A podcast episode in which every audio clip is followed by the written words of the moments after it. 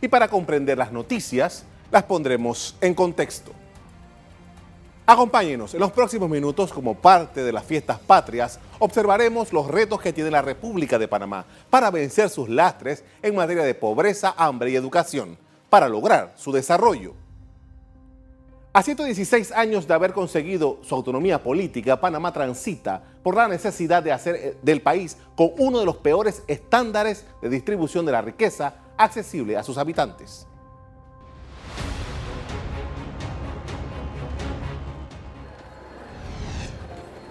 Los objetivos de desarrollo sostenible marcan el camino que debe seguir Panamá para superar retos como erradicar la pobreza, poner fin al hambre, equidad, educación y garantizar una vida saludable. Según informe, las principales deficiencias de nuestro país estuvieron en la reducción de la mortalidad de menores de 5 años y mejorar la salud materna. Hubo pocos avances a pesar de los esfuerzos de las autoridades de salud.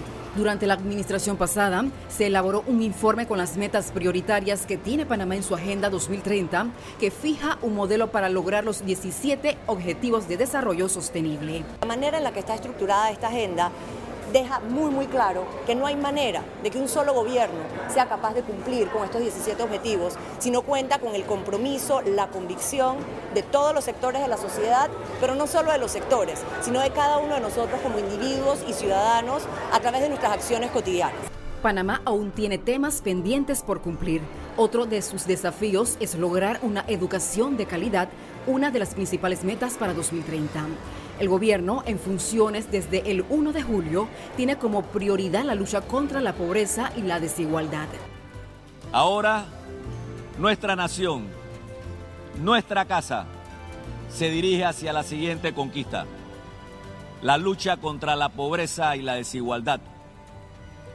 Es un gran desafío para los panameños, pero hemos decidido que unidos lo haremos.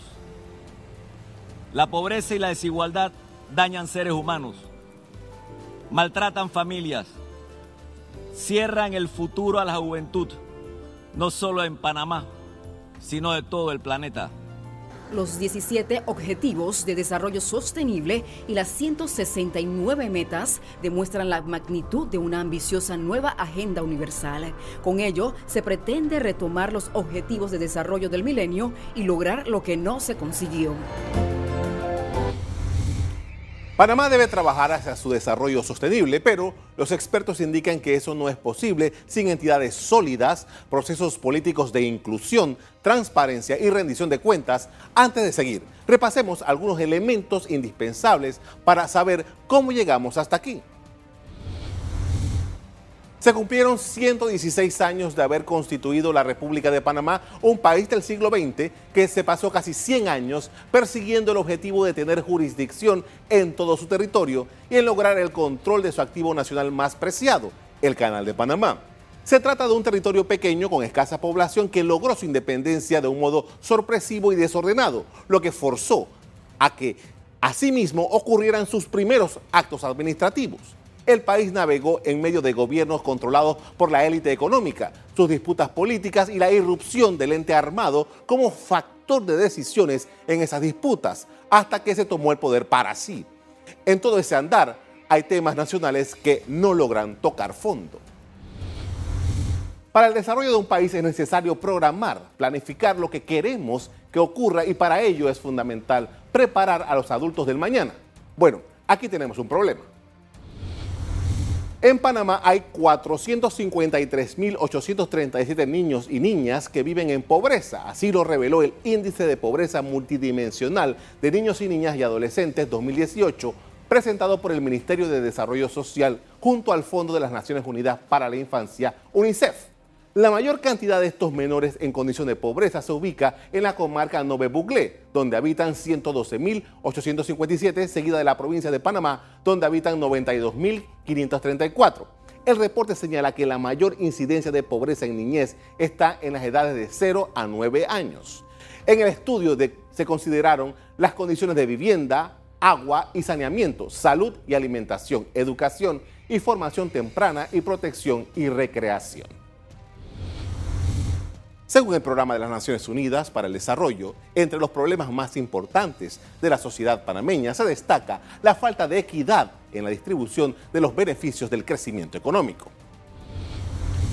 Es que según un reporte del Ministerio de Economía y Finanzas en 2015, el 10% de las familias más ricas de Panamá tenía el 37.3 veces más ingresos que el 10% de las familias más pobres del país.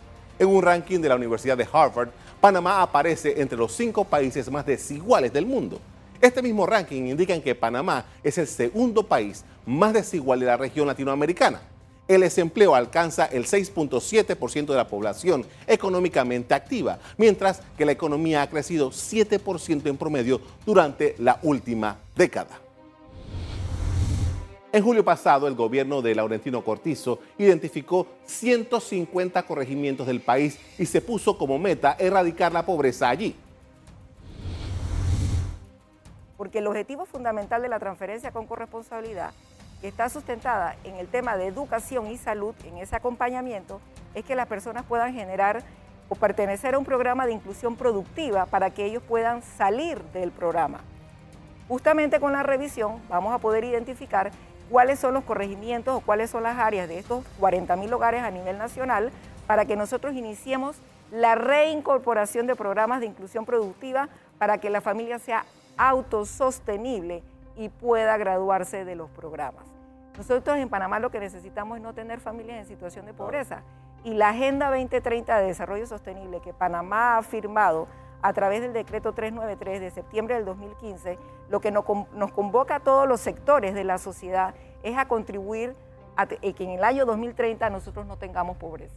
Por lo tanto, es requisito que nosotros incluyamos procesos de programas de inclusión productiva para egresar y graduar a los hogares que están en situación de pobreza extrema. Varios de esos corregimientos están en áreas comarcales donde la pobreza afecta al 82% de la población y la pobreza extrema alcanza a 6 de cada 10 personas.